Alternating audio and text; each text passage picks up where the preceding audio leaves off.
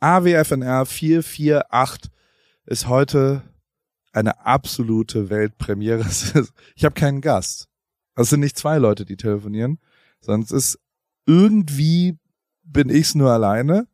Hallo, ich bin Paul. Aber irgendwie ist es auch mit euch allen da draußen, weil ich habe gestern auf Insta gepostet, ob ihr mir was schicken könnt. Wir haben sehr viele, sehr schöne Fragen bekommen und deswegen habe ich jetzt mal eine QA-Folge aufgenommen. Ich persönlich finde die Sprachnachrichten immer am besten, weil man dann auch so ein bisschen wenigstens das Gegenüber versteht. Ich habe versucht ausführlich zu beantworten. Ich bin absolut in Schwall-Laune gekommen und bin absolut abgedriftet. Das tue ich ja sowieso immer. Nichtsdestotrotz ähm, ist hoffentlich vielleicht ein bisschen Inhalt entstanden, mit dem du, lieber Zuhörer, liebe Zuhörerin, ähm, da draußen ähm, mit umgehen kannst und vielleicht auch äh, was lernen kannst. Keine Ahnung, ob das so ist. Bei AWFNR geht's ja schon eher um die seichte Unterhaltung. Vielleicht lachst du ja einmal heute. Ich wünsche dir viel Spaß bei AWFNR 448 und nächste Folge ist wieder ein Gast oder eine Gästin dabei. Und jetzt viel Spaß mit der Folge. Paul, Paul, Paul, Paul, Paul, Paul, Paul, Paul, Paul, Paul, Paul, Paul, Paul, Paul,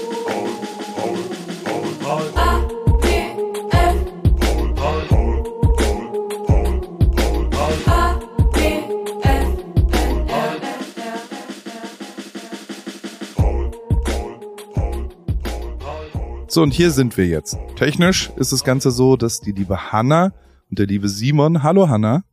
Hallo Paul. Hallo Simon. Hallo, guten Morgen.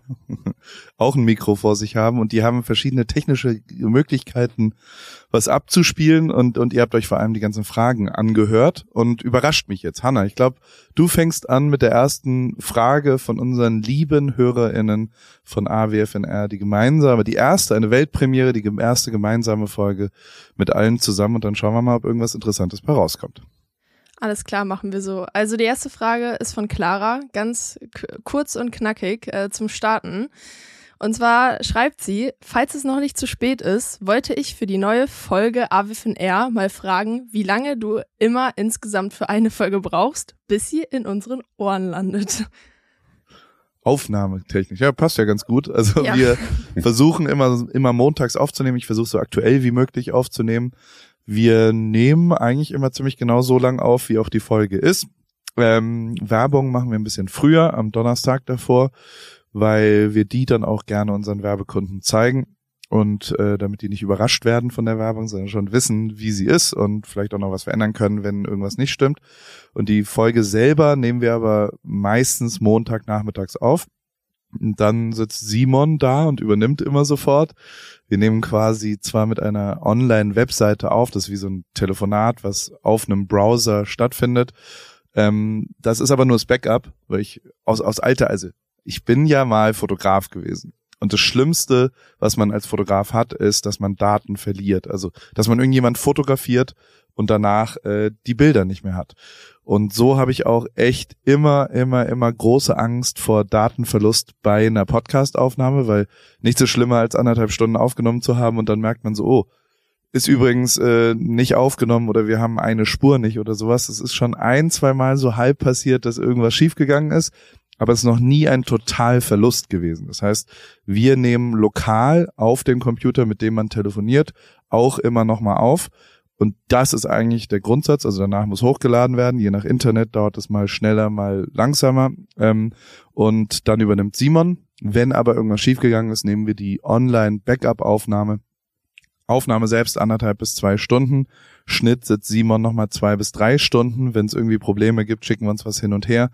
Ähm, ob das jetzt sauber so ist. Fairerweise ist es schon so, dass ich auch bei AWFNR gelernt habe über die vielen Jahre, dass wir versuchen nicht zu lästern, wir versuchen nicht negativ zu sein, wir versuchen nicht äh, schlecht über andere Leute zu reden. Trotzdem passiert es manchmal, dass man sich über irgendjemanden ärgert, sowohl mir als auch meinem Gast oder meiner Gästin.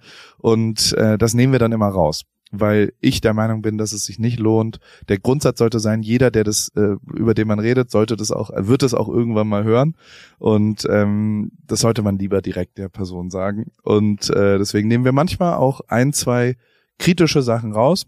Ähm, und das ist dann halt eine technische Sache, ob dann das Gespräch noch Sinn macht oder ob man irgendwas rausgenommen hat, was man dann später referenziert. Und aber so grob ist das so der Ablauf. Dann nimmt Simon das, lädt es hoch in eine äh, Plattform und dann geht's auch immer sofort online. Ich glaube, die knappste Folge war bisher die mit Farina. Da haben wir wirklich direkt aufgenommen, hochgeladen und zwei Stunden später released. Ähm, und die längste vorbereitetste war wahrscheinlich, also war maximal eine Woche mal, wenn irgendwas klar war, dass irgendwas nicht funktioniert, dass wir vielleicht, also maximal sieben Tage davor nehmen wir auf. Habe ich das sauber beantwortet, Hanna? Ja, schön lang. Äh, ich glaube, das wird den Leuten gefallen. Kannst ja was kürzen, Simon. Nee, nee, nee, das bleibt alles so, wie es ist. Wir, wir, wir schneiden hier nicht. Habt ihr noch mal eine, eine Audio, habt ihr Audio, haben Leute auch Sprachnachrichten geschickt? Ja, da kommt jetzt was. Lieber Paul, du hast da noch so ein paar nicht zu Ende erzählte Geschichten. Zum Beispiel die Story mit der Katze und zum Beispiel die Story mit Drake. Magst du die irgendwann nochmal zu Ende erzählen? Oder müssen wir uns selber ein Ende ausdenken? Hau rein, bleib wie du bist. Macht Spaß, deinen Podcast zu hören. Wer auch immer das war, ich, leider hat er verpasst, sich vorzustellen am Anfang. Ähm, die Geschichte mit der Katze erinnere ich schon nicht mehr. Da muss ich ganz ehrlich sagen, erinnert ihr die, Simon, Hanna? Nee, mit der Katze konnte ich das auch nicht deuten, aber mit Drake, da war noch was, ne? du, die Drake-Geschichte, die habe ich ja live erzählt ein paar Mal, äh, die ist einfach nicht so spektakulär. Ich habe mich da ein bisschen verrannt. Ähm, das war eine Scheißparty. Geschichte vorbei. Also das, da wurde Playstation gespielt und ich bin wieder weg. Und ähm, also dementsprechend ist es jetzt äh, auch nicht so, also das, das hat sich dann zu so einem Cliffhanger-Gag entwickelt. Aber so richtig spektakulär war es nicht. Und äh, dementsprechend, äh, ja, und Joko hat nicht aufgehört, darauf rumzureiten. Und dementsprechend konnte ich da nicht wirklich weiter weggehen. Aber also da hat, da ist jetzt keine Lebensqualität verloren gegangen bei irgendeinem äh, Hörer oder einer Hörerin, die die Geschichte nicht zu Ende gehört gekriegt hat. Die mit der Katze erinnere ich wirklich gar nicht. Da müsstest du mir nochmal helfen, dann kann ich das gern nochmal äh, ja, auserzählen. Ich habe übrigens auch, also ich habe ähm, meinem direkten Umfeld, und zwar also, es gibt einen Menschen, der ist David Osterkorn, den zitiere ich ja immer mal wieder, und den habe ich gestern auch angerufen und habe gesagt, naja, ich glaube, der hat alle Folgen AWFNR intensivst gehört, hat sie auch am Anfang mitproduziert und hört auch immer noch und ist am Start und ist ein vor allem sehr, sehr enger Freund. Und den ähm, habe ich gefragt, was würdest du mich denn fragen? Weil ich das irgendwie ganz lustig finde. Wollte ich Olaf auch fragen, der ist aber nicht ins Telefon gegangen. So ist es manchmal. Also hat David Osterkorn hat folgende Frage gestellt. Alle sind neidisch auf dein Leben, auf das Leben welcher Person, die du persönlich kennst und die du persönlich nicht kennst. Bist du neidisch und warum? Lieber David, ähm, die, ich, also generell finde ich Neid ja gar nicht so gut. Und ich, ich glaube, dass also ich habe da lange drüber nachgedacht, gestern und beim Einschlafen und dann habe ich nicht so super gut geschlafen heute Nacht und, und habe da auch nachts drüber nochmal gedacht und bin jetzt gerade aufgewacht. Ich glaube, ich bewundere sehr viele Leute und, und auf dem Lebensweg habe ich auch äh, äh, sehr inspirierende Menschen kennengelernt und, und es passiert ja immer mal wieder, dass ich auch so, so von Man Crush über Girl Crush über, also ich finde es faszinierend, was Leute machen. Ähm, ich bin aber wirklich zutiefst gar nicht mehr neidisch. Ich war aber neidisch. Also ich war vor allem als Fotograf sehr neidisch auf andere Leute Jobs. Also wenn jemand anders einen Pitch gewonnen hat oder wenn jemand anders ein Cover fotografieren konnte. Und am Anfang meiner Karriere war das, glaube ich, auch gut, neidisch zu sein damals, ähm, weil, weil ich das auch eher als, als kompetitiv wahrgenommen habe. Also so, ich wollte halt gewinnen und hab nicht gewonnen. Ähm, Jetzt muss man sagen, dass ich wirklich die letzten zehn Jahre ja einfach sehr oft gewonnen habe und sehr viel Glück gehabt habe und und die Fotos, die ich gemacht habe von von Menschen, ähm, ja sehr sehr gut geworden sind, nicht weil ich ein guter Fotograf bin, sondern weil die Leute, die da abgebildet worden sind, ähm, sehr relevante Sachen gemacht haben. Und dadurch, dass ich da so überproportional Glück gehabt habe im Vergleich zu allen anderen Fotografen, ähm, das ist ja wirklich nicht normal, was mir passiert ist und auch wie ich.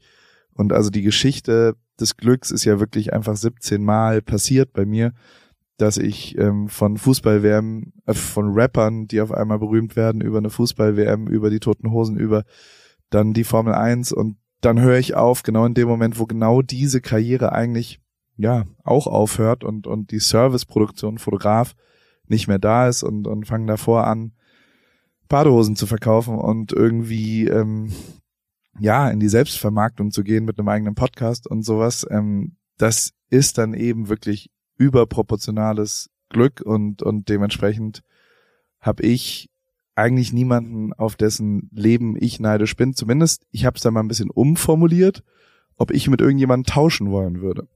Also ob es irgendwas gibt, was ich gerne hätte, was mir fehlt in meinem Leben. Und ich weiß nicht, ob das daran liegt, dass ich jetzt hier auf Ibiza gerade sitze und, und wirklich gerade eine, eine sensationelle Zeit habe, auch privat eine wirklich gute Zeit habe. Ich, wir haben, ich bin mit meiner Frau zum ersten Mal seit 16 Jahren gefühlt zwei Wochen am Stück allein unterwegs. Wir haben eine 16-jährige Tochter und und eine elfjährige Tochter, einen vierjährigen Sohn und, und so richtig, dass man zwei Wochen alleine, zu zweit alleine ähm, irgendwo hingeht, hatten wir halt seit Ewigkeiten nicht mehr. Und ich bin da gerade sehr glücklich. Ähm, und ich bin auch sonst sehr glücklich, weil ich dieses Jahr viel verändert habe, äh, körperlich bei mir und äh, versucht habe, mein Leben ein bisschen umzustellen und so weiter. Und ähm, ich glaube, mit dem Glück geht auch einher, dass man gar nicht so viel tauschen will irgendwie. Und ich wenn ich so, also ich rede die ganze Zeit jetzt über mich, warum ich nicht neidisch bin. Ich versuche das ein bisschen zu erklären, aber am dankbarsten bin ich eigentlich darüber, dass ich so unterschiedliche Welten erleben konnte. Mit dem Beruf, den ich so die letzten 15, 20 Jahren gemacht habe, hat es ja den großen Vorteil, dass sehr wenig eintönig wird, sehr wenig Wiederholung wird, sehr wenig wirklich ich ähm, arbeiten muss, sondern sehr viel abwechslungsreich, aufregend. Ich muss mich nicht motivieren, sondern ich bin per se motiviert, weil ich aufgeregt bin, weil ich was Aufregendes erlebe. Und ähm, diese Abwechslung, die halt passiert ist, weil als Fotograf man in unterschiedliche Welten reingeht, aber auch wieder rausgehen kann, die empfinde ich als das größte Glück von allem, allem, allem. Und dementsprechend bin ich, bin ich weder auf Leute neidisch, die ich kenne, noch auf Leute neidisch, die ich nicht kenne. Muss mal kurz husten, Simon, da musst du kurz schneiden. Mhm. Oder wir schneiden heute mal nicht. Entschuldigung. ähm, ich glaube nicht, dass Leute wirklich neidisch auf mein Leben sind. Ich glaube, dass Leute da vielleicht teilhaben und sich für mich freuen und das auch cool finden. Und ich weiß, dass es nach draußen auch sieht ja sogar noch schlechter aus, als es in echt ist, weil ähm, meine Frau und meine Kinder zeige ich nicht und mein Zuhause zeige ich nicht. Und also es gibt ja noch mal viel, viel mehr, was mich total glücklich macht, was ich gar nicht zeige und was, was da gar nicht äh, da ist. Aber ähm, ich glaube, dass Neid sowieso was ist, was ähm, ja voraussetzt, und das war ein zweiter Gedanke, den ich, den ich dabei dann irgendwann hatte, dass, ähm, also ich bewundere ganz viele Leute für das, was sie geschafft haben. Und wenn ich Leute kennenlerne, dann denke ich manchmal, wow, das ist wirklich beeindruckend, wie fleißig, wie schlau, wie, hey, nach wie vor äh, finde ich Finn Kliman einen der schlauesten Menschen, die ich je kennengelernt habe. Einfach vom, vom, von der Gehirnkapazität her. Und da bin ich aber nicht neidisch drauf, weil ich weiß, dass ich diese Fähigkeit nicht habe. Und da habe ich aber irgendwann Erfolg mit anderen Fähigkeiten. Also da ich die hatte, ähm, gönne ich das dem sehr und und freue mich für ihn und ähm, äh, für die Fähigkeit und und auch bei ganz vielen anderen Leuten ähm, freue ich mich eher und und ja äh, äh, bin schau mir das an und freue mich, dass ich das erleben darf, aber bin nicht so, dass ich wirklich sage, das will ich auch oder weil ich weiß, dass ich gar nicht haben kann, so blöd es ist und ähm, ich glaube auch, dass wenn wenn ich so reflektiv über mein Leben nachdenke und wie das so ist, glaube ich wirklich wirklich, dass ich das nicht verdient habe, sondern dass ich sehr viel zufälliges Glück hatte. Und da das so ist, ist das auch nicht wirklich wiederholbar. Also es gibt ja nicht die 17 Sachen, die man machen muss, dann ist man da, wo ich bin, sondern das war vor allem Momentum und Timing-Glück. Und ähm, das Einzige, was man ein bisschen beeinflussen kann, ist vielleicht ein bisschen mutiger in Situationen reinzugehen, damit man mehr Chancen auf Timing-Glück hat. Aber ähm, wirkliche Skills sind es nicht, die meine Karriere gemacht haben. Und deswegen kann man da eigentlich auch nicht neidisch drauf sein, sondern kann nur sagen, Mensch, good for him. Und äh, das, glaube ich, findet auch viel, viel mehr statt, dass Leute sich anschauen, was ich so erlebe und sagen, Mensch, good for him, viel Spaß. Machte das irgendwie Sinn, Hanna, Simon? Macht Sinn. Ich finde es immer wieder beeindruckend, wie du aus einer Katze sowas machen kannst. Also Geschichten erzählen kannst du, Paul. Ähm, wenn wir jetzt gerade schon so, so deep sind, äh, eine diepe Frage kommt noch hinterher, danach, danach machen wir was Lockeres. Äh, Simon, drück doch mal auf Play. Hallo Paul, hier ist Marie. Mich würde mal interessieren, ob du eigentlich so einen gewissen Druck verspürst, dich ständig weiterzuentwickeln. Denn du lebst ja irgendwie schon in einer sehr vielfältigen, bunten, schnelllebigen und vielleicht sogar verrückten Welt. Und ich kann mir vorstellen, dass es vielleicht auch ja sehr herausfordernd sein kann, da immer up to date zu bleiben und relevant zu bleiben, nicht nur vielleicht auch für die für die Zielgruppe, die man bedienen möchte, sondern vielleicht auch für einen persönlich. Und genau, da würde es mich einfach mal interessieren, inwiefern du da einen gewissen Druck verspürst und wie du vielleicht auch damit umgehst, einfach immer ständig am Zahn der Zeit zu sein und äh, eine gewisse Vorreiterposition einzunehmen. Liebe Grüße aus Düsseldorf. Beste Grüße zurück nach Düsseldorf. Also A bin ich nicht immer am Zahlen der Zeit. Ich, ich bin auch kein Vorreiter wirklich, sondern ähm, was mir wirklich Spaß macht, ist Maximierung der Ereignisdichte. Da habe ich ja schon ein paar Mal dieses Wort benutzt. Ich habe das, ich lebe es auch immer noch und das ist immer noch was, also ich ähm, ähm, tanze gerne auf verschiedenen Hochzeiten und wenn es irgendwie möglich ist, finde ich, äh, äh, versuche ich auch viel reinzupacken. Und das hat gar nicht so viel mit cool zu tun oder mit der besten Party oder dem jüngsten, äh, neuesten Trend oder sowas, sondern es hat eher was mit, mit Menschen zu tun. Also wo ich, ich habe nach wie vor große Probleme, Leute zu enttäuschen. Also wenn ich irgendwo zugesagt habe oder ich reicht schon, dass ich weiß, dass die Person sich drüber freuen würde oder vielleicht es wichtig ist für die Person, dass ich da hingehe, dann mache ich das schon möglich und versuche wirklich auch das, das möglich zu machen und ich versuche mich auch an Zusagen äh, äh, zu halten. Und ähm, dann passieren natürlich so Sachen, dass ich drei Tage lang Vollgas, dann das dort und dann gehen wir noch dorthin und dann ist der noch da und ähm, das genieße ich dann schon, dass ich auch an so einem keine Ahnung, Jochen Dreißigacker habe ich zu einer Knossi-Aufzeichnung im Europapark mitgenommen. Da war dann der Europapark-Besitzer äh, und Gründer, der Herr Mack, der ein guter Freund von mir ist und der holt einen dann im Golfkart ab und dann danach im Weingut bei ihm und so. Und natürlich fährt man, also danach fahren wir zurück und, und Jochen denkt sich so, sag mal, das ist doch nicht normal, was, was für Einschläge, in was für einer Geschwindigkeit das passiert. Das finde ich aber, da bin ich schon auch stolz drauf und das ist vor allem selbst gewählt, weil ich ja aktiv Ja dazu sage. Und ähm, der ein ganz wirklich super entscheidender Punkt äh, äh, an der Frage war das Wort Zielgruppe, finde ich, weil ich habe noch nie irgendwas ausschließlich für Zielgruppe gemacht. Also ich habe noch nie wirklich darüber nachgedacht, das könnte ankommen oder das ist da. Auch hier bei dem Podcast, seit ich ihn alleine mache, ist die oberste Regel, mit wem möchte ich telefonieren und nicht mit wem möchten alle, dass ich telefonieren. Dann hätte ich Joko nach drei Wochen zum Beispiel reingeholt, weil alle wollen, weil sie es gewohnt sind. Und ähm, diese Zielgruppen Ignoranz, die ich vielleicht habe, also dass ich wirklich bewusst mich zwinge dazu, nicht etwas für die Zielgruppe zu machen, sondern erstmal was für mich zu machen. Das führt dazu, dass ich eigentlich fast gar keinen Druck verspüre, weil es eben nicht extern ist, sondern intern ist, weil ich das selbst für mich so wähle und ehrlicherweise wähle ich ja genauso selbst für mich, dann mal zwei Tage gar nichts zu machen und mir Zeit für mich zu nehmen. Und äh, das mache ich auch ganz schön viel. Nur genau das sieht man halt nicht. Man sieht ja nur die Peaks, man sieht ja nur die, hä, was macht er jetzt aus dann? Warum ist er jetzt aus? Egal, warum Biarritz? Wie kann er schon wieder, äh, ich, also ich zitiere jetzt mal irgendwas, ähm, bei Solomon sein und im Zoomer davor gegessen und so. Also das, was ich auf Instagram zeige oder worüber ich rede, wirkt ja auch viel, viel größer als das, was die Realität ist. Und da ist es schon so, dass ich mir super viel Zeit für mich selbst nehme, super viel Zeit für meine Familie nehme und äh, teilweise auch mal zwei, drei Tage gar nichts poste. Und das ist was, was mich auch, zumindest in meiner Wahrnehmung, also ich bin ja durchaus Fan von Influencern und, und finde es total faszinierend, was deren Storytelling ist und ähm, finde es interessant, wie die so ihr Leben teilen und Leute mitnehmen. Das finde ich technisch wirklich beeindruckend. Ähm, gleichzeitig sehe ich da aber wiederum natürlich schon einen gewissen Druck, dass die durchgehend und immer kommunizieren müssen. Und wenn ich dann mal mit solchen Leuten unterwegs bin, dann merke ich schon, dass die auch merken, also die sagen, oh, ich habe jetzt schon drei Stunden nichts mehr gepostet. Ich poste manchmal drei Wochen gar nichts. Ne? Also so, das ist total egal, was ich auf Instagram mache. Ich habe null Druck, sondern es ist, wenn, dann frei äh, bestimmt. Werbung.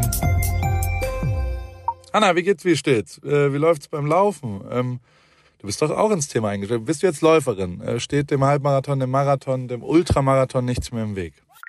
Nett, dass du fragst, Paul. Soweit läuft's ganz gut. Ich hatte gestern eigentlich eine ganz gute Session. Ich bin fünf Kilometer gelaufen, aber ich habe irgendwie gerade Schwierigkeiten, so eine richtige Laufroutine zu entwickeln. Also ich laufe einfach drauf los, ohne einen richtigen Plan. Und ja, was ich auch festgestellt habe, meine Laufschuhe sind wirklich am Ende. Ich habe die schon ein paar Jahre und äh, ja, so richtig der richtige Schuh für mich ist es, glaube ich, nicht. Du ja, äh, also ich stand ja auch am Anfang der Laufkarriere letztes Jahr und also mein Leben hat's verändert. Ich glaube, deins wird's durchaus auch verändern, vor allem wenn du stetig rangehst und eben mit kleineren Läufen auch den Tag versüßt, weil jeden Tag, an dem du ein bisschen laufen gehst, ist ein besserer Tag. Aber es geht natürlich schon auch sehr um die richtige Sportausrüstung, besonders der richtige Laufschuh ist eine ziemlich entscheidende Rolle, nicht nur zum Thema Wohlfühlen und als Equipment, sondern auch als Motivation. Okay, verstehe. Danke für die Tipps. Aber sag mal, hättest du vielleicht auch eine bestimmte Schuhempfehlung für mich? Ja, äh, hundertprozentig. Äh, Adidas Supernova ist der Schuh meiner Wahl für dich. Auf Salando gibt's den äh, auch für alle AlltagsläuferInnen, die mit diesem äh, Fragen konfrontiert werden, gibt's genau eine richtige Antwort, glaube ich. Den Adidas Supernova steht eben für Super Komfort. Und äh, falls du dich fragst, was macht denn so super den Supernova? Ähm, der ist in Sachen Dämpfung, Passform und Komfort in einem perfekten Mix abgestimmt und dadurch super für alle, die einen zuverlässigen, leichten Schuh zum Laufen suchen und vor allem für jedes Level. Kilometer für Kilometer, super Komfort, super Nova. Und das ist ja tatsächlich echt eine ziemlich entscheidende, also letztes Jahr war das ja auch so, dass äh, wir unterschiedliche Schuhe bei Adidas testen durften und auch den Supernova haben wir da vielleicht auch schon mal ein bisschen gesehen. Insofern, ähm, das ist genau der perfekte Schuh zum Reinkommen, zum Trainieren. Wenn man dann wirklich einen Halbmarathon und einen Marathon, ein Rennen äh, rennt, kann man vielleicht sich noch was gönnen, aber erstmal damit der perfekte, zuverlässige, komfortable Laufschuh. Den gibt's wie gesagt auf Salando und äh, vor allem in neuen Farben. Ich danke dir, Paul. Schaue ich mir direkt an und für die ZuhörerInnen packe ich die Infos auch wie immer in die Show Notes. Ende. Und genauso ist es negativ frei bestimmt. Also so, so, so viel, wie ich mich ausprobiere. Und also, das muss ich schon sagen, dass ich ja nach wie vor einfach Sachen teste, dass ich nach wie vor Dinge einfach äh, versuche mich mich herauszufordern, indem ich äh, Veränderungen äh, mutig angehe. Und da muss ich sagen, ist es so, dass äh, auch ganz, ganz, ganz viel schief geht. Und vor allem erwische ich mich manchmal, dass es nicht mehr zu mir passt. Also zum Beispiel war Hedonist Post, Nacktfotografie von Frauen. Für mich irgendwann hat sich nicht mehr richtig, also es, es, hat sich nicht richtig angefühlt für mich und das habe ich aufgehört. Es ist eine längere Diskussion, warum, aber ich habe seitdem einfach das weder das Magazin noch die Art der Fotografie weitergemacht. Es gab auch mal, es gibt so einen YouTube-Typen, der äh, älter ist, ein Fotograf, der mit, mit ganz vielen TikTokern in Santa Monica sich dann immer trifft und Foto-Challenges macht. Und das funktioniert auf YouTube und die Zielgruppe mag es auch, weil er immer relevante, virale Leute bei sich hat. Den habe ich mir aber irgendwann angeguckt und habe gesagt, oh fuck, so will ich auf gar keinen Fall enden. Und ähm, dann habe ich relativ schnell mit YouTube äh, und dem Zeug auch so aufgehört, weil ich ein Negativbeispiel für mich auch wieder gesehen habe und auch ehrlicherweise gespürt habe, dass ich auf der Richtung unterwegs war. Also so, ich spüre dann schon, oh, da bin ich gar nicht mehr so weit weg von.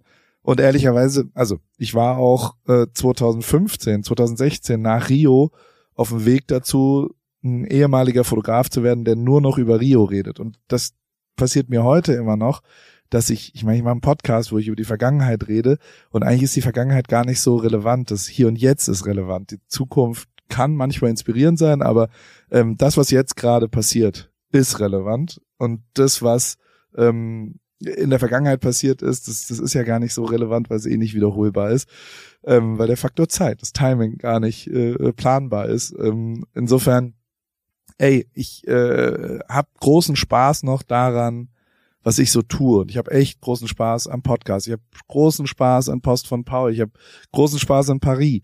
Und diese Sachen ähm, zu machen, äh, empfinde ich als großes Glück.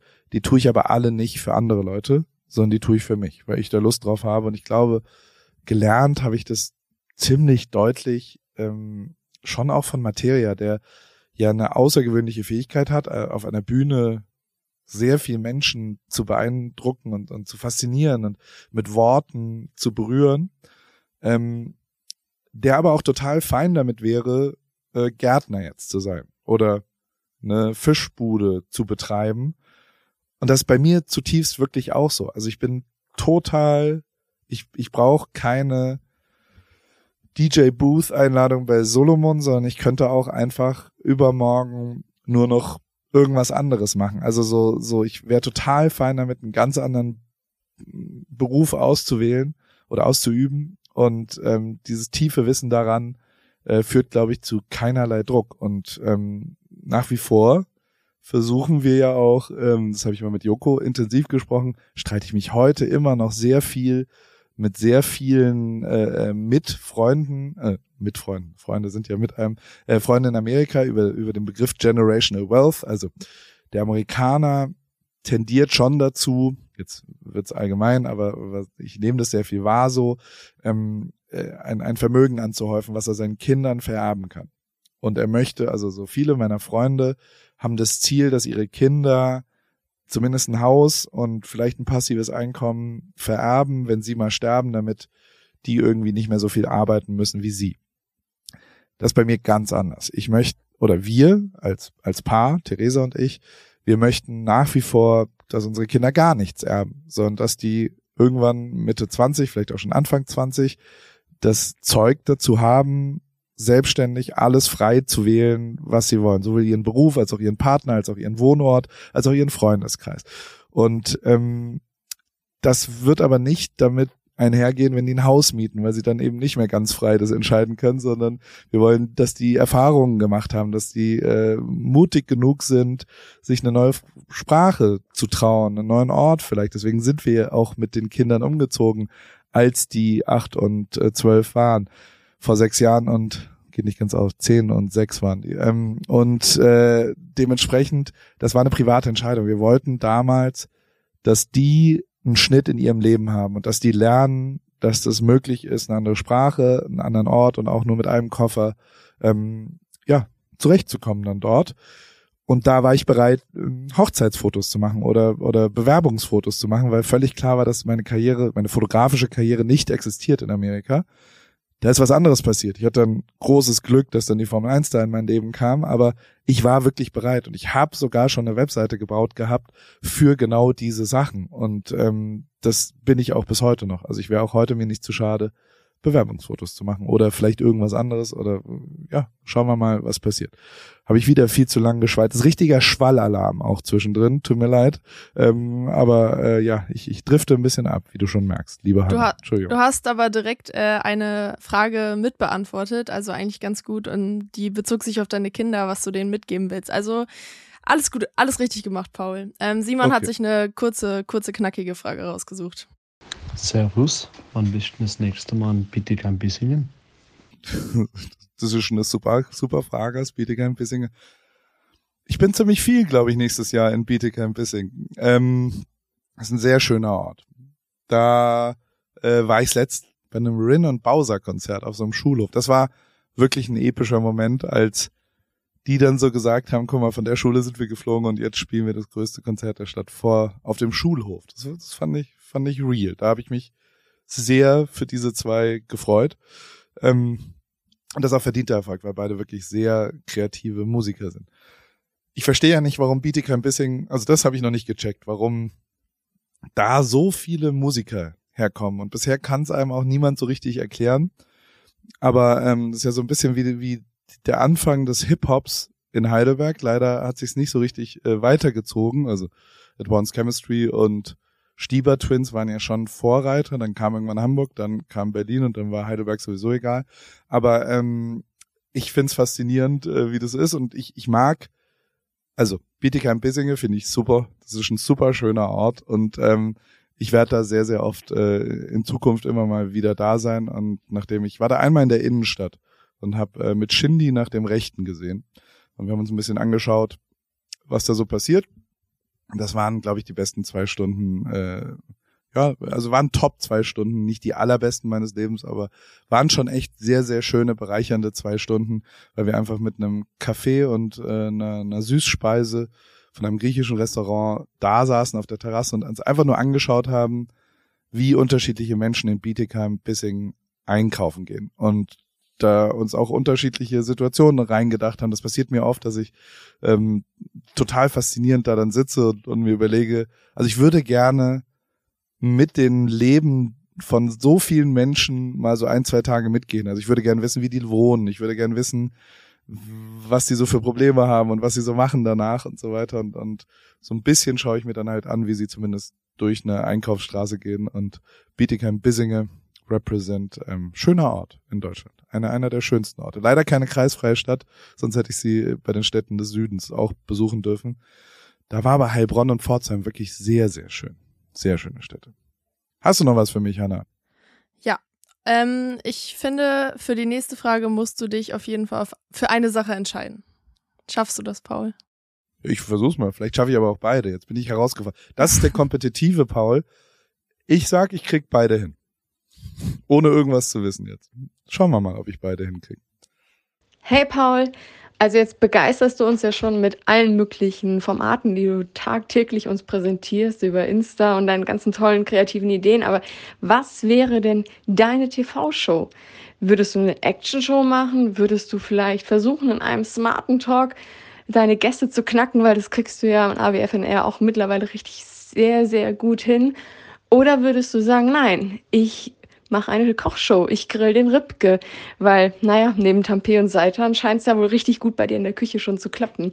Also was wäre dein Showformat? Liebe Grüße, Jenny. Da finde ich gar keine zwei, das ist gar keine Herausforderung, das ist so eine perfekte Frage ähm, mit zwei Varianten gestückt. Ich dachte halt, dass du dir jetzt zwei oder drei TV-Formate aussuchst und ich möchte, dass du dich auf für eins entscheidest, Paul. ich entscheide mich für eins. Ähm, ich bin ja grundlegend eine Copycat. Meine ganze Karriere und deswegen ist auch das Logo von Paris, diese Katze, die heißt ja Copycat, genau deswegen, weil ich nichts, aber auch wirklich gar nichts in meinem Leben wirklich frei erfunden habe. Alles, was ich rausgebracht habe, habe ich irgendwo anders davor gesehen, fand's gut, hab's ein bisschen geremixed, hab ein bisschen Paul vielleicht reingebracht, aber ist vor allem einfach geklaut. Punkt. Ohne irgendeine Diskussion. Ich hab nicht, ich bin kein krasser Künstler, der monatelang inspirierend irgendwo hingegangen ist und mit einem Foto zurückgekommen ist. Ich war auch nie im Podcast-Game so, dass ich irgendwie wirklich echtes Neuland und Pioniertum und noch nie hat irgendjemand genau das gemacht, sondern ich habe immer äh, Remixe gemacht, egal wo, egal was. Und so ist es eigentlich auch ähm, mit Bewegtbild, dass ich so ein, zwei Sachen sehe und, und irgendwie was gut finde. Es gibt eine Show, die ich wirklich ähm, perfekt fände. Und zwar ist die Cabin in the Woods mit Bert Kreischer.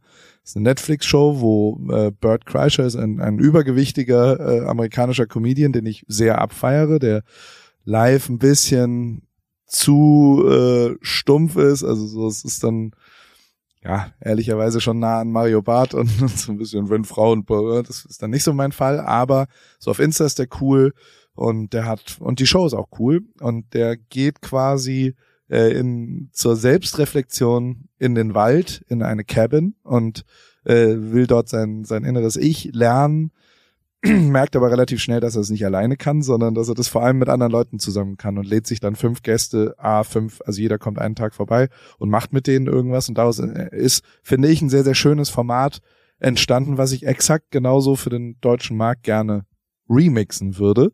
Ähm, und bisher habe ich auch niemanden gefunden, der das mit mir machen will. Ich erzähle das allen Fernsehproduzenten, die ich immer, immer treffe und sage immer, pitcht es doch mal dann bei Netflix und bisher hat aber niemand angerufen und gesagt, hey, wollen wir machen, sondern alle immer, ja, super Idee und dann ist Stille auf der anderen Leitung.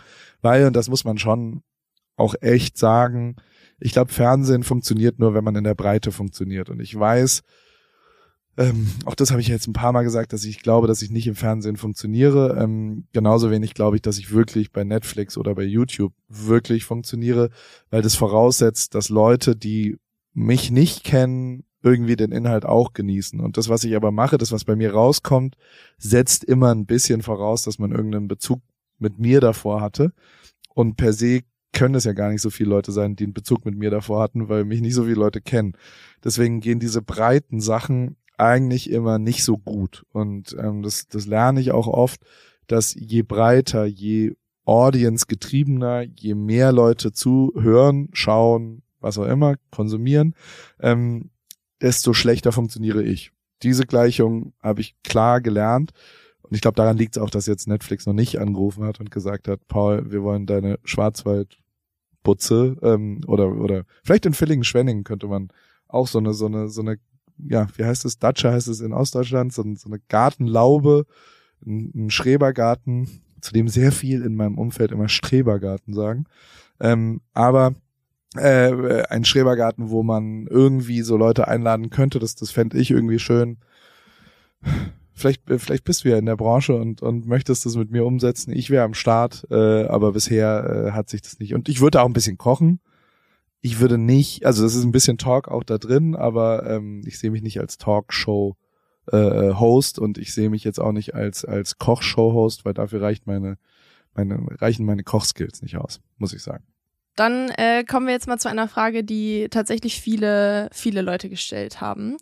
Ähm, und da soll ich dir auch liebe Grüße von deinem Freund Basti aus München bestellen. Der ist aber gerade in Amsterdam. Der hat geschrieben, dass er natürlich liebend gerne als AWFNR-Gast eingesprungen wäre.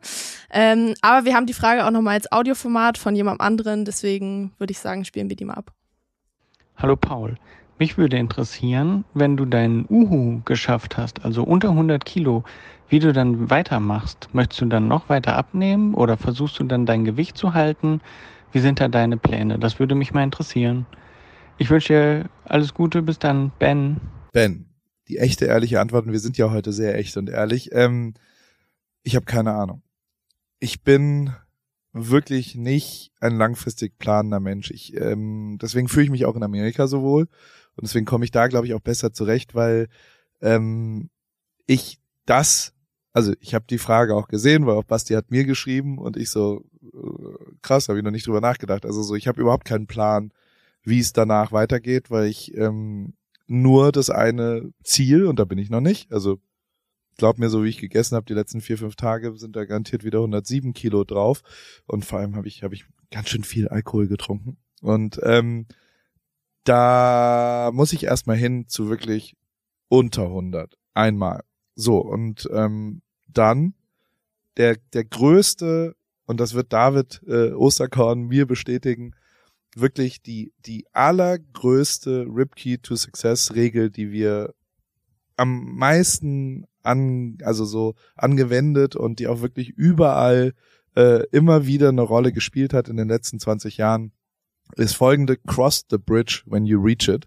Ähm, also äh, wirklich kurzfristig, ich habe keine Ahnung, was passiert, wenn, wenn ich an dieser Brücke oder über die Brücke Uhu rübergegangen bin.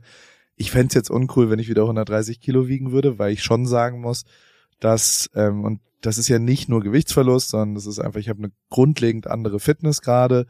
Das spüre ich auch, wenn ich tanzen gehe zum Beispiel, oder das spüre ich auch, wenn ich einfach grundlegend, mein, meine Mobilität ist eine ganz andere, mein Lebensgefühl ist viel, viel besser und das möchte ich mir auch behalten. Und da möchte ich auch dabei bleiben und ähm, dementsprechend habe ich schon vor, das Gewicht zu halten und auch diesen Lifestyle zu halten. Ähm, ich äh, habe aber noch keinen Plan und genau so habe ich, auch das werde ich sehr, sehr oft gefragt, ich weiß nicht, ob es noch kommt, aber es, wann kommt ihr nach, nach Deutschland zurück? Wie lang bleibt ihr denn noch? Wo siehst du dich selbst in drei Jahren? Keine Ahnung.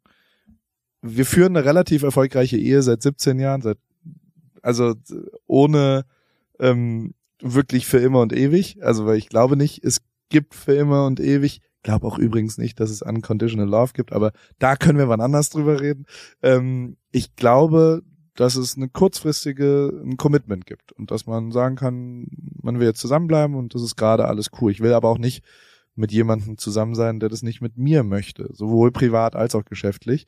Und deswegen hinterfrage ich das auch oft. Und ähm, diese Frage, da muss man halt auch mit leben, dass jemand das nicht will. Und äh, grundlegend ist es aber so, dass, dass ich äh, keine Pläne langfristig mache. Ich glaube, was mir gut getan hat in der Effizienz dieses Jahr, war letztes Jahr dann nach Norwegen zu gehen und das alles so zu visualisieren und aufzuschreiben. Ähm, das habe ich damals ja so sehr öffentlich gemacht und, und äh, ich werde es inhaltlich garantiert dieses Jahr wieder machen, weil einfach die Jahresgrenze für mich ein natürlicher Ort ist, wo man, wo man sich neue Sachen ausdenken kann. Ob ich es öffentlich mache, weiß ich noch nicht. Ähm, ich, das, das hat mir aber sehr geholfen, das auch äh, äh, ja öffentlich äh, accountable zu machen, dass eben ich auch daran gemessen werde, ob ich das schaffe oder nicht. Aber ähm, jetzt muss ich erstmal Uhu schaffen. Also ich, ich kann ja nicht die Lorbeeren mir jetzt schon aufsetzen, ohne es je geschafft zu haben. Also bei mir sind seit über 20 Jahren drei Zahlen auf einer Kilo eingestellten Waage zu sehen und ähm, also zwei Zahlen waren da auch nach wie vor nicht zu sehen. Deswegen, das muss ich jetzt erstmal schaffen und dann schauen wir mal. Kurzwerbung. Guten Morgen, Paul. Auf jeden Fall hoffe ich, dass du schon wach bist, denn ich brauche mal kurz deinen Rat. Für mich geht's am Wochenende nach Paris und ich würde gern einen Pain au Chocolat bestellen können, ohne mich zu blamieren. Naja, wie frischst du denn deine Fremdsprachen auf, wenn du unterwegs bist? Hast du nicht mal einen Tipp für mich? Meine liebe Hanna, ähm, äh, bonsoir Anna, oh, bonjour Anna, un pain au chocolat s'il vous plaît. Ähm, oder je voudrais un pain au chocolat s'il vous plaît wäre die französische Antwort, aber das hilft ja nicht weiter, wenn man einfach nur einen Satz gesagt kriegt. Und ich kenne es ja auch, mein Französisch ist auch komplett eingerostet. Ich hatte es aber als erste Fremdsprache im Bunsen-Gymnasium ab der fünften Klasse. Heißt nicht, dass ich irgendwie besser Französisch spreche als du. Ich habe aber einen brühheißen, super guten äh, Tipp, weil ich kenne das Problem, äh, fremde Sprachen lernen ist heute einfacher denn je und zwar mit Bubble, die preisgekrönte Sprachlern-App mit Sprachkursen für 14 Sprachen, Englisch, Spanisch, Italienisch, Französisch, Portugiesisch und Türkisch. Äh, es geht um alltagsrelevante Themen, ähm, es geht um kurze, realistische Dialoge, also nicht nur Vokabeln lernen, sondern das ist eine App, die dich durchführt durch Gespräche und man lernt wirklich sensationell schnell eine Sprache neu oder eben äh, frischt die ein bisschen auf, äh, direkt wie im echten Leben kann man es dort dann auch anwenden. Wenn du zum Beispiel dann nach Frankreich äh, fährst, kannst du das wunderbar dort anwenden und hast nicht irgendwelche Vokabeln gelernt, die du nicht anwenden willst. Ähm, über 200 SprachexpertInnen haben das Team äh, von Bubble, äh, haben dort quasi Lerninhalte erstellt und alles ist individuell auf Erstsprache der Lernenden oder auf verschiedene Lernziele ausgerichtet für den Beruf, für die Reise und so weiter und für jedes Sprachlevel verfügbar. Das Ganze funktioniert so. Eine Lektion dauert circa 15 Minuten und die 15 Minuten, die hat ja wohl jeder von euch da draußen und auch du und auf dem Weg zur Arbeit, in der Bahn, in der Mittagspause am Flughafen. Äh, wann und wo du lernen willst, entscheidest du selber und es gibt eben Lektionen über Podcast-Spiele bis hin zu Online-Gruppenunterricht. Ihr könnt aus einer Vielzahl an Lernmethoden wählen. Das kannst du auch, liebe Hanna. So bleibt das eben abwechslungsreich und effektiv. Und es gibt sogar eine KI-gestützte Spracherkennungssoftware, eine Lernerinnerung und viele weitere hilfreiche Features. Also, du kannst dein Leben damit individuell nach deinen Bedürfnissen gestalten und Hannah äh, hol dir jetzt die Bubble App und äh, dann wird er Französisch und dann äh, Pain au Chocolat und allen anderen Sachen, die du dann so bestellen wollen würdest und vielleicht mit irgendwelchen Menschen dich kurz äh, im Alltag unterhalten willst, steht nichts mehr im Wege. Ich danke dir für deine schnelle Antwort. Klingt gut und ich weiß genau, warum ich dich gefragt habe. Aber Paul, sag mal, könntest du mir nicht vielleicht einen Rabatt Rabattcode aushandeln? Oder hast du vielleicht sogar einen? Na klar, und äh, nicht nur für dich, sondern für alle AWFNR-HörerInnen gibt's mit dem Code AWFNR ein Jahresabo zum Preis von nur sechs Monaten quasi. Sechs Monate bezahlen, zwölf Monate bekommen ein ganzes Jahr und äh, das ist äh, eine kleine Einschränkung gibt es. Den Online-Gruppenunterricht mit einer Lehrkraft ist nicht in diesem Angebot enthalten, aber alle Infos und den Code äh, einlösen kann man auf bubble.com slash audio und äh, wie gesagt, der ist bis 30.04.2024 gültig AWFNR. Danke Paul und ich packe alle Infos auch nochmal in die Show Notes. Ende. Hört sich gut an. Wenn wir jetzt schon beim, beim Thema Gesundheit sind, dann gibt es noch eine Frage, die, auf die bin ich sehr gespannt auf deine Antwort. Moin Paul, meine Frage an dich wäre, äh, welches ist das beste Rezept oder Gericht, was du jemals äh, selbst gekocht hast und welches du jemals irgendwo anders gegessen hast, also nicht selbst gekocht hast? Liebe Grüße.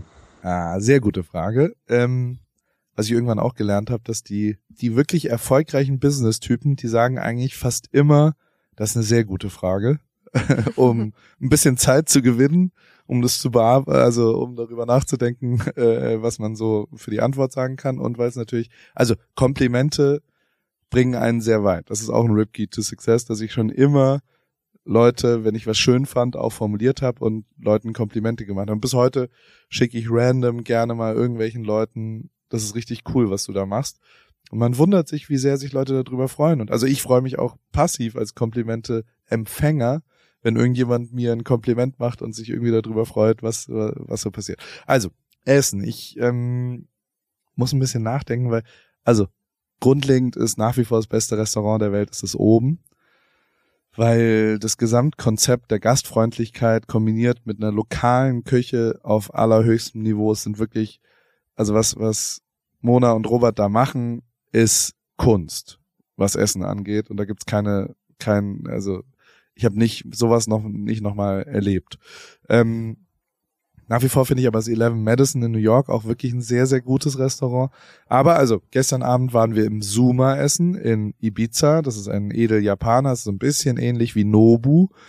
Das mag ich sehr als Küche so per se und vor allem mag ich dort so die gemüselastigen ähm, japanisch Higher-End marinierten äh, Spargel und also da gab's äh, äh, eine Aubergine, die mit so Teriyaki angebraten war. Das, das war schon echt richtig, richtig geil.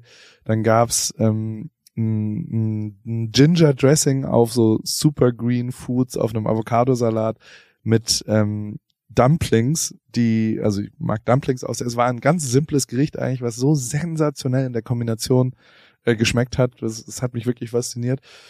Und dann gab's dort auch ein, ein ein Gericht, ein, ein Huhn. Ich habe Fleisch gegessen zum ersten Mal seit, seit langer Zeit und das war auch in, in so einer Miso-Ginger-Paste mariniert. Alter Schwede hat das geil geschmeckt. Das war wirklich eine Geschmacksexplosion in meinem Mund. Das sind die externen äh, äh, Sachen, die mich sehr ansprechen. Ich muss sagen, dass Nobu, da gibt's so die, die drei Go-To-Sachen, die man weltweit eigentlich in Nobu essen sollte, ist äh, Rockshrimp Tempura Creamy Spicy Sauce dann einmal einen Black Cod, das ist äh, ein Kabeljau eingelegt in, in so Miso-Paste. ist wie Butter, die, also dass ein Fisch so schmecken kann, ist einfach nur ein Gedicht. Und als drittes gibt's dann noch so ein, so ein äh, Ribeye Steak mit äh, Trüffel marinierten Crispy Onions oben drauf und so einer ganz richen Truffle Butter, also einer Soße, einer, einer, wie eine Beurre Blanc, aber eine Beurre äh, Noir, sagt man dann wahrscheinlich, eine Beurre Trüffle, ich, ich weiß nicht, mein Französisch hört auf, ein, also die drei Sachen, das ist einfach unfassbar, wie gut es da ist. Wenn ich selbst koche, und das tue ich im Moment sehr viel, weil wir ein neues Rip Kitchen Heft äh, generieren gerade, Rip Kitchen Clean, kommt im November, ähm, dann muss ich sagen, dass auch das ein Remix ist von so zwei Schweden, die irgendwann mal da waren und das haben wir ein bisschen verändert. Und das ein, mein, mein, auf was ich am stolzesten bin, was ich auch am liebsten esse, ist der verkohlte Salat. Das ist ein Weißkohl, den man ins Feuer legt, also wir, wir kochen viel mit Holzfeuer und oder auch mit Holzkohle, im Big Green Egg kannst du das einfach nur, da mach ich ein bisschen Holz drauf, damit es nochmal brennt, ähm, und dann legst du den in Alufolie äh, gepackt, äh, ohne irgendwie ein Gewürz, einfach nur ins Feuer. Und dann verbrennen so die äußeren vier, fünf, sechs, sieben, acht äh, Schichten des Weißkohls. Und die machst du dann ab danach, also nach einer Stunde holst du ihn raus und machst die so außen ab und dann marinierst du aber das Innere mit so ein bisschen auch, also sei ruhig großzügig mit, mit ein bisschen dem verkohlten Zeug, weil das gibt sehr schönes rauchiges Aroma und das ist so ein lauwarmer Salat vom Weißkohl mit ähm, noch ein bisschen, wie heißt es, Granatapfel und auch ein bisschen Ginger noch drin. Also das ist so mein absolutes Lieblingsgericht aus der Rip Kitchen gerade. Und äh, ist natürlich auch ein bisschen angebermäßig, weil es irgendwie überraschend ist. Und ich finde das Wort Spiel auch ein bisschen gut. Verkohlter Salat für einen Kohlsalat, der lauwarm verbrannt ist. Da bin ich ein bisschen stolz drauf. Habe ich mir ausgedacht. Hast du dir gut ausgedacht. Ähm, zum Danke. Glück habe ich gerade keinen Hunger, weil es noch so früh ist, sonst wäre das jetzt sehr hart weiter aufzunehmen. Wird ähm, Paul, dürfen wir dir eigentlich auch mal eine Frage stellen, wenn wir schon Ja, natürlich. Haben? Natürlich, Hanna. Ich habe darum gebeten, dass du eine vorbereitest. Deswegen, ja, gut, dass du sagst. Also, ich vergessen. Ähm, ich ich habe Ich habe mehrere Fragen, die ich dir gerne stellen würde. Ich muss mich jetzt entscheiden. Okay. Ähm, ich habe die, die Frage in letzter Zeit auch äh, häufiger mal Leuten gestellt und äh, mir wurde sie auch selber mal gestellt und ich bin jetzt sehr gespannt auf deine Antwort. Und zwar, was ist die, oder kannst du mir sagen, was die beste Investition in den letzten drei Monaten unter 100 Euro waren? Oh Gott. Das, das beste Produkt unter 100 Euro, was ich gekauft habe, sozusagen. Genau. Boah, das ist eine sehr schwierige Frage. Aber auch natürlich eine sehr gute Frage, liebe Hanna. Ähm, das freut mich. Ich, äh, ich glaube, am meisten genutzt wird ein magnetisches, ich habe mir für mein iPhone so ein magnetisches, äh, so ein Geldbeutel, aber ein nicht das Original Apple-Produkt, sondern von einem Drittanbieter, weil man das, weil das so dran, weil, es auch ein Ständer ist. Also du kannst quasi das so runterklappen und dann steht das iPhone und das benutze ich manchmal für Selfies oder was auch immer. Also das ist quasi two in one ein Geldbeutel. Das benutze ich am meisten, weil ich es den ganzen Tag eigentlich drumherum habe. Das ist aber, glaube ich, nicht das, das Sinnvollste. Die, die most mind-blowing Sache, die hat aber mehr gekostet, glaube ich, als 100 Dollar. Darf ich ein bisschen drüber gehen? Ja, okay, aber nur ein bisschen. Ja, ähm, ist ein, ein, jetzt wird's richtig opfermäßig, weil ich natürlich ähm, also ich bin ein absolutes Konsumopfer in Instagram. Also Instagram kriegt ja mit, dass ich auch ein bisschen sportlichere Interessen im Moment habe und dass ich verschiedene Sachen anschaue. Da habe ich ein, ein Waden-Dehn-Gerät mir gekauft, nachdem ich getargetet wurde. Und vor allem wurde ich getargetet, dass äh, das waren sehr gute Ads, die quasi immer davon redeten, dass sie äh, Lower Back Pain entwickelt haben. Also die haben Rückenschmerzen, weil sie viel sitzen. Ist bei mir überhaupt nicht der Fall, aber trotzdem ähm, hat mich das sofort angesprochen und die sagen alle, äh, äh, dass das quasi unlock your mobility of your lower back. Das hat mich sehr angesprochen, dass ich auch, ich möchte auch meine Mobility unlocken. Und dann habe ich das bestellt und das ist wie so ein großes Tuch und einem ähm, äh, was am Ende einen, Stock hat, ein, ein quer äh, und das kann man dann so aufrollen und über den Aufrollvorgang dehnt man seine Wade und auch sein äh, die Unterseite vom Oberschenkel. Und beides sind Dinge, die ich viel, viel mehr dehnen sollte und die ich seitdem auch fast jeden Tag einmal ähm, ähm, dann so benutze. Da liegt man so auf dem Rücken und zieht dann so sein Bein hoch. Und absurderweise hat äh, drei Sekunden, nachdem ich das bestellt habe, habe ich eine SMS gekriegt ähm, von dem, dem Hersteller dieses Produktes. Und äh, der ist Fan gewesen. Und der hat, also ein Amerikaner, und hat gesagt, dass er äh, riesen Fußballfan war und seit 2014, seit dem ganzen Rio-Ding, äh, mir folgt und alles voll geil findet und er hat mir gleich drei Stück davon geschickt und will Paris Editions machen und hat auf, äh, hat gar nicht aufgehört, mir Nachrichten zu schreiben. Also das war auf jeden Fall ein gutes Produkt. Wobei auch da gibt's einen kleinen, kleinen Remix, das habe ich schon vor längerer Zeit mir mal gekauft. Denn das ist einfach so ein Schaumstoff-Dreieck, was quasi wie so ein, wie, wie, wie, ja, wie so ein Block ist, der aber ein Schaumstoff ist. Und die liegen bei mir im Büro und das benutze ich auch richtig oft, weil ich telefoniere immer gehend und da, um meine Waden zu dehnen, das, das hat auf jeden Fall einen Unterschied. Und mir fällt noch mal was ein. Ich, ich, du merkst Schwallalarm, ich bleib dabei, aber ich glaube, ähm, doch nee, ich weiß, ich war nur drei Tage in Deutschland ähm, vor zwei Wochen. Es war's im letzten Monat oder wann war die zeitliche Begrenzung? Drei Monate. Drei Monate, okay, dann stimmt es. Okay, dann habe ich doch, ich möchte meine Antwort nochmal korrigieren. Okay. Das ist wie bei, ich nehme doch nochmal Tor 2, auch wenn du mir den Song gibst. Ähm, Weil du Ich habe, ja, das ist großzügig. Ich habe ähm, mir eine Infusion gegönnt, nachdem ich äh, eine Anti-Jetlag-Infusion, nachdem ich nach drei Tagen nur in Deutschland zurückgekommen bin und ähm, ein familiäres Event erleben wollte und da nicht fertig sein wollte. Und deswegen bin ich äh, zu, zu IV, zu, da gibt's hier an jeder Ecke, da gehst du hin und dann kriegst du irgendeine Vitaminkombination für Anti-Jetlag und vor allem kriegst du Hydration und ähm, ich weiß, man kann auch einfach Wasser trinken, aber eine Infusion ist auch ein bisschen cool, finde ich. Und äh, das war, das hat 90 Dollar gekostet und das hat wirklich einen relevanten Unterschied für die drei Tage danach gemacht. Und das war, glaube ich, die sinnvollste, weil ich auf einer Hochzeit war mit meiner Familie in Toronto und äh, das besser ertragen habe, ähm, weil ich nicht so verjetlaggt war. Okay, das äh, ist sehr interessant und auch wieder sehr gut, weil du hast jetzt tatsächlich wieder eine Frage von jemandem beantwortet. Ähm, also ich weiß, ich habe leider deinen Namen vergessen, es tut mir leid, aber du hast jetzt hier den absoluten Tipp gegen Jetlag. Simon, Simon, willst du auch eine Frage stellen? Ja, natürlich, sehr, sehr gerne. Und zwar hätte ich die Frage, Paul, lieber Paul, wenn du Hallo, dich Simon. entscheiden müsstest, hallo, wenn du dich entscheiden müsstest für den Rest deines Lebens, Oh Gott. entweder nie wieder Birkenstocks und Sonnenbrille tragen oder nie wieder kurze Hose tragen. Ich muss ja beides. Also erstens mal muss ich mich hier nicht entscheiden. Das ist schon mal sehr schön. Genau, aber wenn du es müsstest. Würde ich, glaube ich, die kurze Hose auf die große, also ähm, Sonnenbrille ist schon sehr, sehr wichtig. Und Sonnenbrille kann man ja dann auch verstärkt, wenn man schlecht sieht. Und ich rechne fest damit, weil mein Vater schlechtere Augen gekriegt hat und ich ja jetzt auch 41 bin. Also irgendwann wird es demnächst losgehen, dass ich eine Brille bekomme. Ähm, und da würde ich eine Sonnenbrille dann, dann kann ich ja wenigstens noch was sehen von der Umfeld. Und die Birkenstocks sind mir eigentlich egal, aber ähm, die kurze Hose, ja, da muss ich halt eine lange Hose anziehen. Vielleicht gibt's ja so atmungsaktiven, äh, leichten Leinenstoff, den, den, den ich dann, ich ziehe die ja nicht aus Stylegründen zwingend an, sondern schon aus äh, Gemütlichkeit und ein Schwitzer bin. Habe ich jetzt wieder klar erkannt, ich bin ein richtig krasser Schwitzer. Weil ich ein, zwei Mal einen Anzug jetzt wieder anhatte, zum ersten Mal seit 20 Jahren gefühlt. Und dieser Point of No Return, wenn man auf heißen, an heißen Orten einen Anzug anzieht, der, der Point of No Return ist ja, wenn quasi das Hemd unten drunter angeschwitzt ist und die sichtbaren Sachen sind aber noch trocken und dann kannst du Sakko nicht mehr ausziehen, weil quasi dann sowohl Rücken als auch Lenden sind halt nass. Und ähm, der Point of No Return, der ist äh, bei der letzten Hochzeit, bei der ich war, nach zwei Minuten bei mir eingetreten, bei allen anderen nach zwei Stunden. Ich war nach zwei Minuten völlig nass geschwitzt.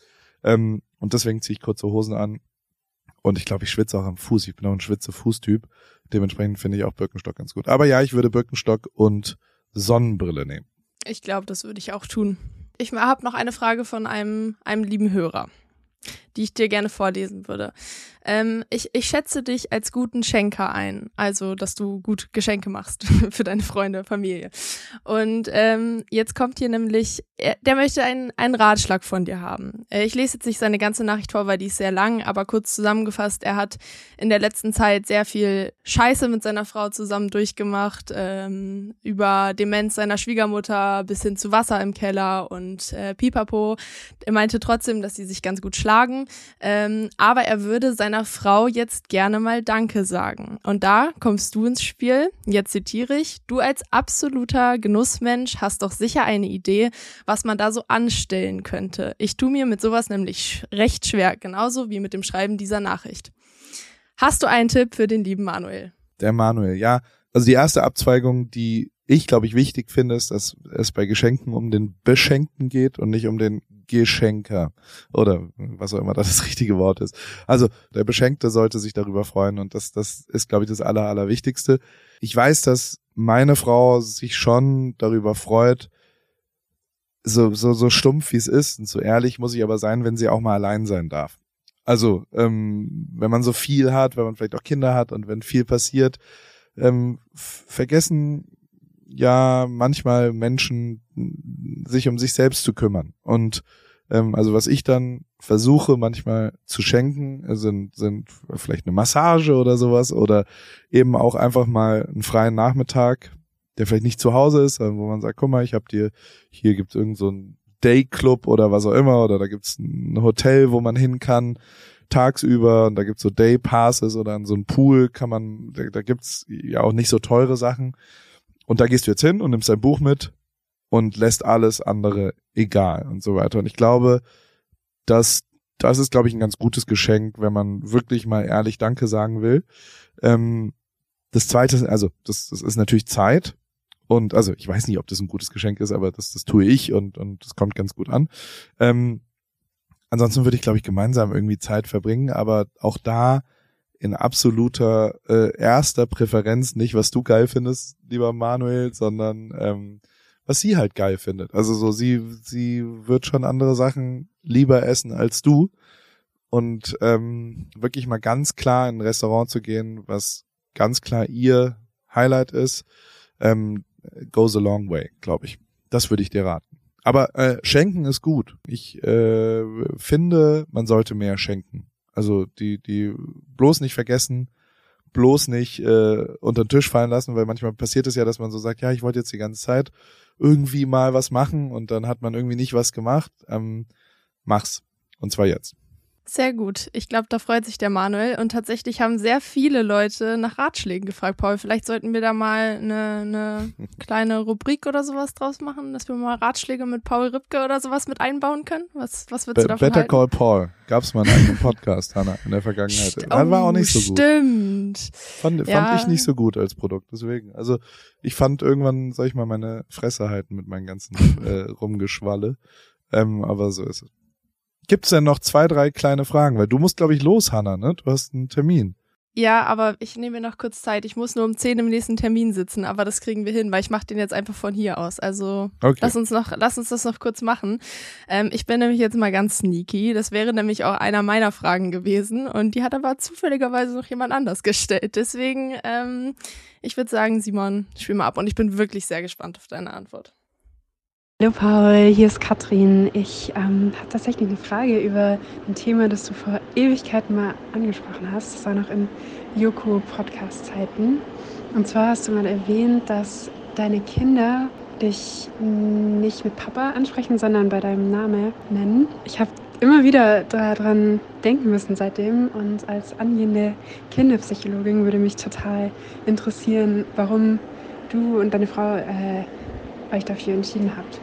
Meine zweite Frage ist eher ein äh, egoistischer Request. Ich wohne gerade nämlich in Providence, Rhode Island und ich dachte mir, vielleicht gibt es da draußen ja irgendeinen Fellow AWFNRler, der auch gerade hier in Providence ist und würde mich mega freuen, wenn es der Fall war, mich mit der oder dem zu connecten. Ich habe nämlich ganz tolle amerikanische Freunde hier, aber würde mich richtig freuen, auch ab und zu mal jemand Deutsches zu sehen. Das war's von mir. Vielen, vielen Dank für all die schönen Podcast-Momente.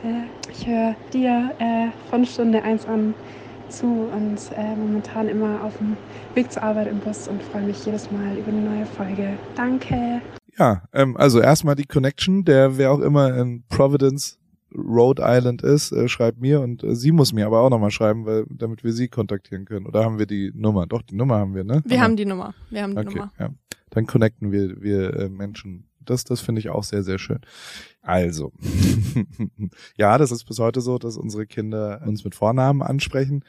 Es hat ehrlicherweise so sowohl praktische als auch äh, ideologische Gründe, ähm, wie das manchmal so ist. Bin ich, also ich bin so erzogen worden. Das ist meine Eltern als alt 68er und ähm, da geht's ja genau um Con Conditional Love. Äh, äh, also es gibt ja schon eine Erziehungstheorie, die quasi die Ansprache mit Mama ähm, schon eine besondere Beziehung zwischen Müttern und Kindern oder auch zwischen Brüdern oder zwischen Verwandten, aber auch zwischen Eheleuten, ähm, zwischen Cousinen, zwischen Schwagern ähm, per Verbindung voraussetzen.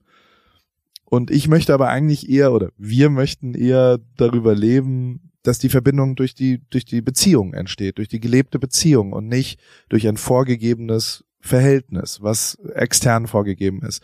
Und natürlich ist, wenn man sich, und also jetzt wird's ganz unpopulär, nur weil ich der Vater bin, sollte ich keine besonderen Rechte haben, sondern dann sollten die einfach, wenn ich mir nicht genug Mühe gebe, wenn ich nicht liebevoll zu denen bin, wenn ich mich nicht genug um sie kümmere, dann sollte ich auch eigentlich ja kein Recht mehr auf eine Beziehung haben, finde ich, ähm, nur weil ich der Vater bin. Und das impliziert natürlich schon die Ansprache mit Papi und Mami impliziert ja, dass es eine besondere Beziehung gibt, die mehr Rechte hat als nur die verdienten Rechte, die ja nur ist, ist auch groß. Und ich weiß, dass es unpopulär ist und ich weiß auch, dass ganz viele Theorien wie- dem Ganzen widersprechen. Und ich bin ja genau kein Kinderpsychologe. Ich kann nur einmal äh, beantworten, wie wir das bei uns gemacht haben und warum wir das bei uns gemacht haben. Und ähm, wir sind nach wie vor sehr, sehr glücklich damit.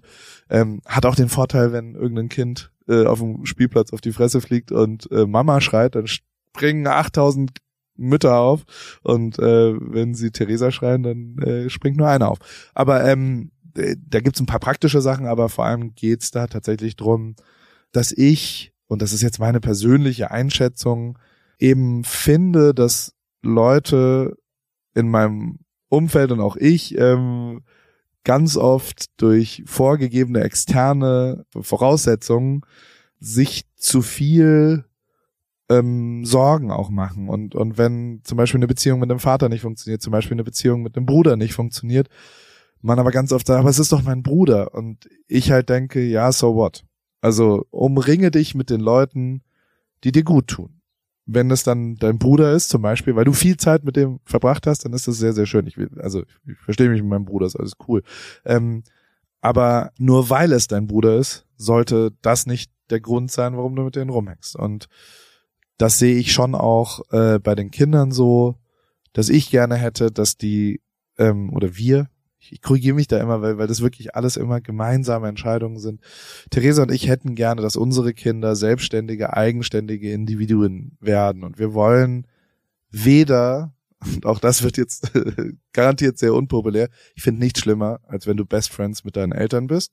Das sollten meines Erachtens in meiner, ich will auf gar keinen Fall der beste Freund von meinen Kindern werden. Nie.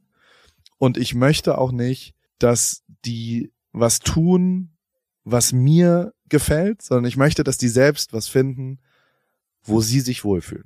Sowohl Freundschaft, sowohl Berufe, sowohl Partner, sowohl Sexualität, was auch immer sie für sich entscheiden, sollte sie glücklich machen.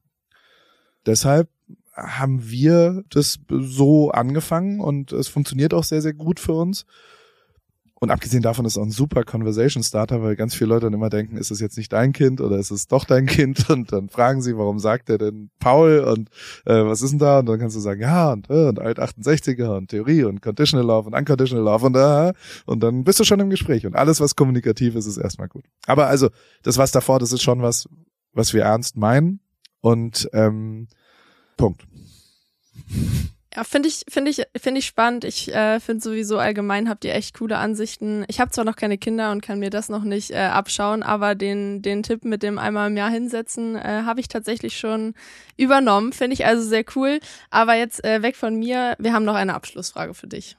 Gute DJ Rick. Ich muss, warte mal, bevor du sie abspielst. Ja, so, nochmal. Oh, jetzt. Entschuldigung. Gute DJ Rick, das ist schon mal sehr gut, wie die anfängt.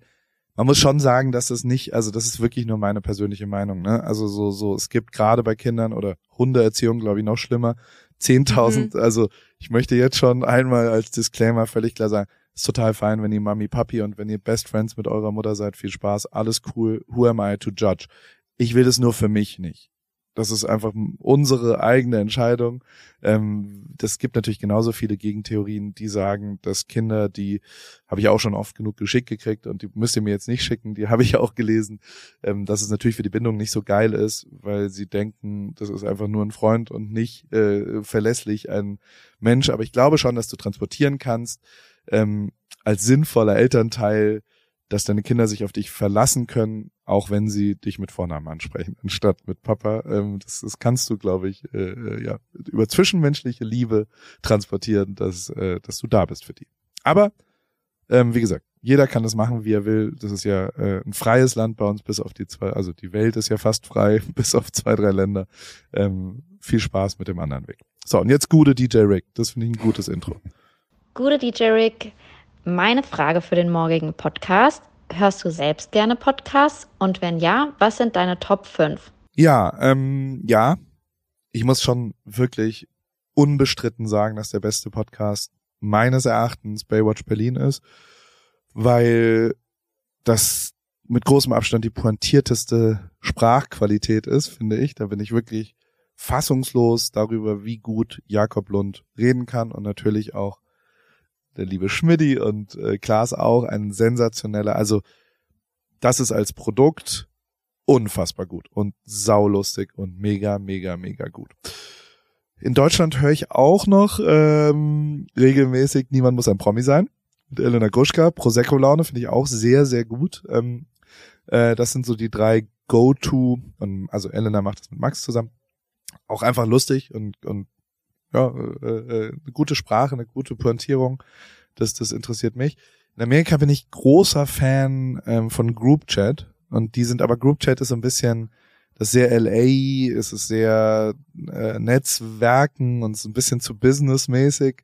Ähm, äh, da, aber es ist immer mal wieder so, dass mich das auch berührt, weil ich so, die sind dann schon, die erzählen dann schon auch mal, ähm, also A, es ist, es ist viel Information, sehr viel tagesaktuelle News-Information, kommt dreimal die Woche und das, das ist äh, so in meiner Welt ein bisschen Mode, ein bisschen amerikanische Wirtschaft, aber auch ein bisschen Politik und, und wie das da so ist und, und das finde ich ähm, ähm, sehr, sehr gut. Ich äh, muss aber sagen, dass das, ähm, also keine Ahnung, letzte, also doch, da gibt's immer mal wieder, die, die machen auch Events und reden auch über Events und haben so geil mal analysiert, dass ähm, bei so Networking-Elementen man mit einer klaren Frage äh, einen Kontakt herstellen sollte mit solchen Leuten wie, also da ist Drama dabei und also sind schon relevante Leute und dann aber auch verschwinden sollte. Und das fand ich lustig, weil das sehr richtig ist. Also gibt nichts Schlimmeres als Leute, die einen anderthalb Stunden zuschwallen auf irgendwelchen Events, ähm, weil, weil irgendwann, also ich, ich, ich bin total bereit zu helfen, kurz und knackig, und bin auch bereit, einen Kontakt herzustellen, aber dann ist halt auch gut. Also das, das äh, jetzt anderthalb Stunden mit irgendwem zu reden, das fand ich ganz interessant. Und also Hotel Matze ist nach wie vor meines Erachtens der beste Interview-Podcast in Deutschland und hat einfach äh, zutiefst berührende Elemente. Ich kann dir von mindestens 20 Folgen sagen, wo ich genau war, als ich das gehört habe. Und ähm, da gibt's äh, sensationelle Folgen ähm, mit wirklich sensationellen Leuten, die meinen Lebensweg sehr beeinflusst haben und ich viele Entscheidungen anders gemacht habe, weil ich dort wirklich inspirierende Gespräche gehört habe. Und ähm, da, da muss man schon, also Matze, danke, dass du das machst. Das ist wirklich, wirklich beeindruckend. Sehr gut. Haben wir noch ein bisschen Werbung mit eingebaut. ähm, Paul, äh, das, ich würde sagen, das wäre es erstmal mit den, mit den Fragen, aber noch eine einzige letzte, die du ja. In einem Wort beantworten kannst. Musst oder kannst? Musst. Die Person, ich weiß, du hast deinen Namen nicht geschrieben, deswegen weiß ich es nicht, aber ich möchte wissen, wie diese Geschichte ausgeht. Und zwar hat sie geschrieben, ich wüsste gerne, welches dein zweitliebster Dinosaurier ist. Warum erkläre ich später? Also dann haben wir noch einen Cliffhanger für die nächste Folge. Hast du einen zweitliebsten Dinosaurier? Ich bin, ich habe einen vierjährigen Sohn, der nur über Dinosaurier redet und ich selbst habe mich nie mit Dinosauriern auseinandergesetzt. War mir immer völlig scheißegal. Deswegen äh, nein, ist die Antwort. Ich habe okay. weder einen erstliebsten noch einen zweitliebsten Dinosaurier. Okay, so, jetzt bin ich gespannt, gespannt wie sie was sie jetzt umgeht. antwortet. ja, hervorragend. Vielen, vielen Dank, Hannah. Vielen Dank, Simon, dass ihr das hier so mit mir gemacht habt. Und, äh, Sehr gerne, ja. Wollen wir kurz noch das Cover besprechen? Ich habe für das Cover die Idee, da gibt es so ein Foto von dir, Paul, vom Paris 2.0 Shooting in Lila oder Plum oder wie das hieß damals, ja. wo du mit so einem Finger in die Kamera pointest und der so im Fokus ist, so ja, nimm das als Community Cover mäßig so in die Richtung. Ja. Machen wir so? Machen wir so. Stark. Siehst du, dann haben die Menschen da draußen auch mal gehört, wie wir unsere Cover machen. Sehr gerne, Simon. ja, Go, cool. Simon. Sehr geil. Machen wir. Und Folgentitel können wir auch nochmal besprechen. Ähm, also ja. ich, ich hatte eigentlich schon vorher einen im Kopf, den äh, schicke ich nochmal in die Gruppe, weil den habe ich gerade nicht äh, auf Lager. Aber sonst würde ich sagen Schwallalala. Das würde doch gut passen, oder? Schwallalarm. Ja. Schwallalarm heißt das Wort. Das Aber du hast irgendwann gesagt Schwallalala und das ist ja. Nee, ähm, das ist falsch. Ich sag immer Schwallalarm. Das hast Na du falsch verstanden. Weil ich es falsch gesagt habe bestimmt, aber was ich meine ist Schwallalarm. Das passt perfekt jedenfalls, ja. Schwallalarm würde passen. Na gut, schauen wir mal. Schwallalarm finde ich sehr, sehr schön. Das ist ein guter Folgentitel. Super. Sehr gut. Gut. Schwallalarm mit Paul. Okay, dann tschüss. Tschüss, tschüss. Tschüss. Bis nächste Woche. Danke für die ganzen Fragen. Voll mega geil. Spaß gemacht. Finde ich auch. Tschüss. AWFNR, der Paul Ripke Podcast, ist mein Podcast, wo ich jede Woche jemanden aus meinem Telefonbuch anrufe und auf Aufnahme drücke. Und äh, es helfen mir aber auch ein paar Leute dabei. Und zwar die liebe Hanna, die macht das Ganze redaktionell und bereitet es ein bisschen vor und hat zwei, drei Ideen, was wir sonst noch so machen könnten und wo die Reise hingeht. Vielen Dank, liebe Hanna. Und der liebe Simon. Simon schneidet es dann danach und betreut es technisch. Und wie immer freue ich mich natürlich, wenn ihr vielleicht auch mal eine Werbung buchen wollt. Die gibt's bei Pro7. Und äh, alles andere äh, ist, wie es ist, jede Woche dienstags neu in deinem Podcast-Player.